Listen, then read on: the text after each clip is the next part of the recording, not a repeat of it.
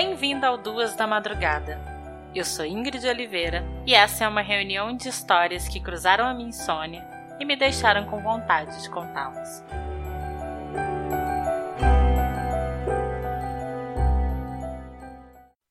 Episódio de hoje: Elisa Lam.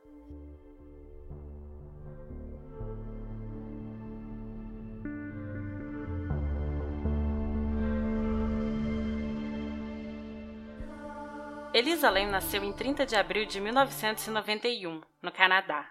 Em 2013, durante as férias da Universidade da Colômbia Britânica em Vancouver, a jovem decidiu viajar sozinha pela costa oeste dos Estados Unidos, partindo de San Diego, de onde deveria seguir para Los Angeles. Elisa mantinha um blog onde fazia um diário sobre sua viagem. No dia 27 de janeiro, ela disse em um dos seus textos que havia perdido seu celular em um bar. Esse era seu último dia em San Diego postou pela última vez em seu blog no dia 29 de janeiro, já em Los Angeles. Quando chegou ao hotel, inicialmente ela ficaria em um quarto compartilhado, mas teve problemas com as outras hóspedes e acabou sendo hospedada em um quarto privado. Segundo as hóspedes, Elisa apresentava um comportamento estranho. Nunca foi explicado que comportamento estranho era esse. Mais tarde, o que se soube por informação da família foi que Elisa sofria com depressão e bipolaridade e que, por conta disso, tomava medicamentos regulares. Ela estava hospedada no Hotel Cecil. O hotel era conhecido por oferecer estadia barata e por alugar quartos por grandes períodos. Foi fundado em 1924 e o plano de seu fundador, William Banks, era que ele fosse um palácio luxuoso com saguão de marfim e belos lustres. Porém, com a Grande Depressão, a área antes valorizada passou a ser frequentada por moradores de rua. O hotel passou a ter como hóspedes beberrões viciados em drogas e criminosos violentos. Ficou famoso e com uma reputação bem sinistra por ter sido palco de muitos suicídios e por ter tido como hóspedes os assassinos em série Richard Ramirez e Jack Anteverga, de quem logo vocês vão ouvir falar aqui no Duas da Madrugada. Elisa foi dada como desaparecida no dia 31 de janeiro, Nesse dia, ela deveria fazer check-out no hotel.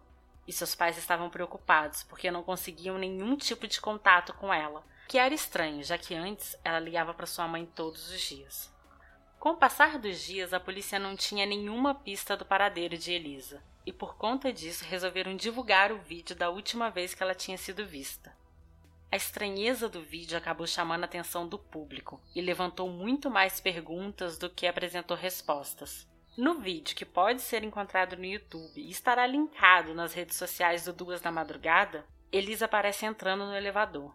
Ela passa a apertar vários botões, porém nada acontece. O elevador não sai do lugar. Ela então coloca a cabeça para fora e rapidamente olha para os dois lados. Depois recua e se esconde atrás do painel do elevador. Logo volta para a porta do elevador e parece ajeitar o cabelo. Depois passa a fazer gestos como se estivesse falando com alguém. O vídeo tem duração de 11 minutos e quando ela se afasta, o elevador se fecha e começa a se mover. Ninguém, além de Elisa, é visto nas imagens.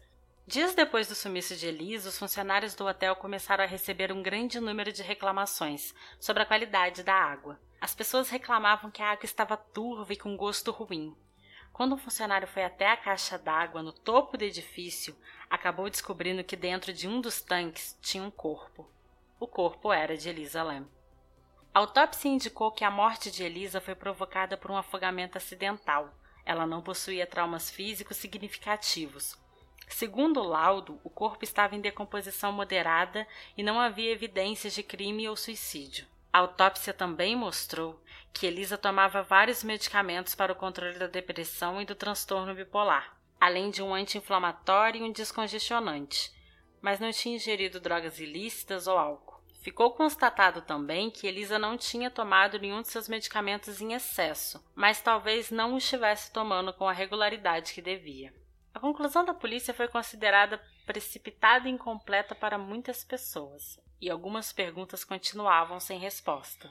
Como ela teve acesso ao topo do prédio se a porta que permitia esse acesso só era aberta por senha e disparava um alarme caso alguém tentasse abri-la de outra forma? Mesmo que ela tivesse acesso ao terraço, como ela foi parar dentro de um tanque que tinha dois metros e meio de altura? Os tanques possuem uma pesada porta em sua abertura, que devem estar sempre fechadas. Como ela caiu dentro do tanque que estava fechado? por que Elisa estava nua dentro do tanque? Porque o corpo de Elisa estava sujo com terra? Porque a porta do elevador não se moveu quando ela apertou os botões? O que fez ela se comportar daquela forma estranha no vídeo? Será que ela estava fugindo de alguém? O caso de Elisa ganhou grande repercussão principalmente na internet por conta da massiva divulgação dos vídeos. Em 2013, um canal chinês publicou um vídeo em que responde alguma dessas perguntas. Esse vídeo também é facilmente encontrado no YouTube e estará linkado nas redes sociais do Luz da Madrugada. Para começar, sim, as portas de acesso ao terraço são trancadas e possuem alarmes caso alguma tentativa de passar por ela seja feita. Entretanto, existe uma outra forma de acessar o terraço: as escadas de incêndio. Elisa pode ter saído pela janela e subido. Um dos policiais que participou das buscas pela jovem disse que cães farejadores foram levados até o hotel e que eles indicaram sentir o cheiro da Elisa na janela e nas escadas, mas não farejaram nada no terraço. A pessoa que está filmando conseguiu subir até o terraço sem ser incomodado e conseguiu inclusive ter acesso às caixas d'água e fotografar que duas delas estavam com as tampas abertas. As caixas possuem uma escada na sua lateral em que uma pessoa sozinha sobe com facilidade. Filmando dentro do tanque, foi possível perceber que eles estavam sujos com terra, que pode ser a mesma terra encontrada no corpo da jovem. Sobre as roupas de Elisa terem sumido, isso nunca foi esclarecido. Algumas reportagens e documentários dizem que as roupas na verdade estavam dentro do tanque. Outros dizem que as roupas nunca foram encontradas. Eu não consegui chegar a uma conclusão de qual é a verdade nesse caso. Por que a porta do elevador não fechou? Existem duas explicações possíveis.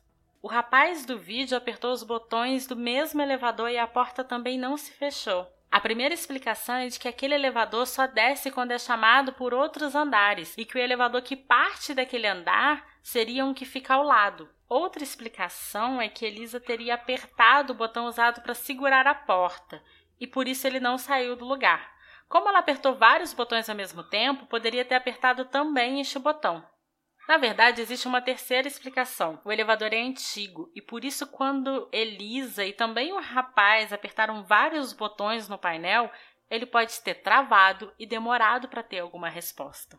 Outra coisa interessante que aparece no vídeo é que no corredor, logo em frente ao elevador, existe um espelho. Quando Elisa sai do elevador e começa a mexer no cabelo, ela provavelmente estava se olhando no espelho.